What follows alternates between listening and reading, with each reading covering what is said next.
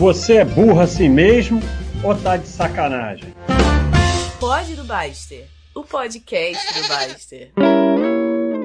Então, eu prometi que não ia falar mais desse assunto, mas não para. É, vem se mostrando a maior imbecilidade relacionada a ações e bolsa de valores. Então, é assim, você tem 10 reais, aí eu pego e falo, não, 10 reais não tá legal.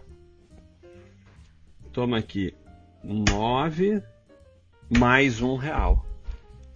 Aí você, imbecil, sai comemorando que ficou rico. E que acha que vai ficar rico disso.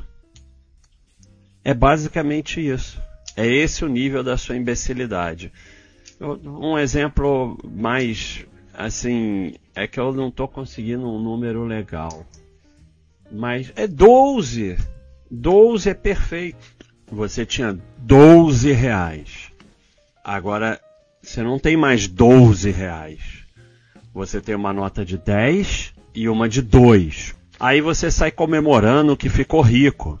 E a sua estratégia de investimentos é procurar ações em que você tem 12 reais e passa a ter uma nota de 10 e uma de 2.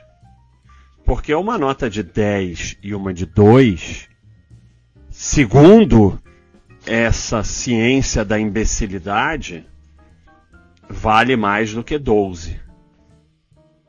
É exatamente isso que você pensa. É exatamente isso. Não adianta você mentir. Você pensa isso. Você acha que 9 mais 1 é mais do que 10.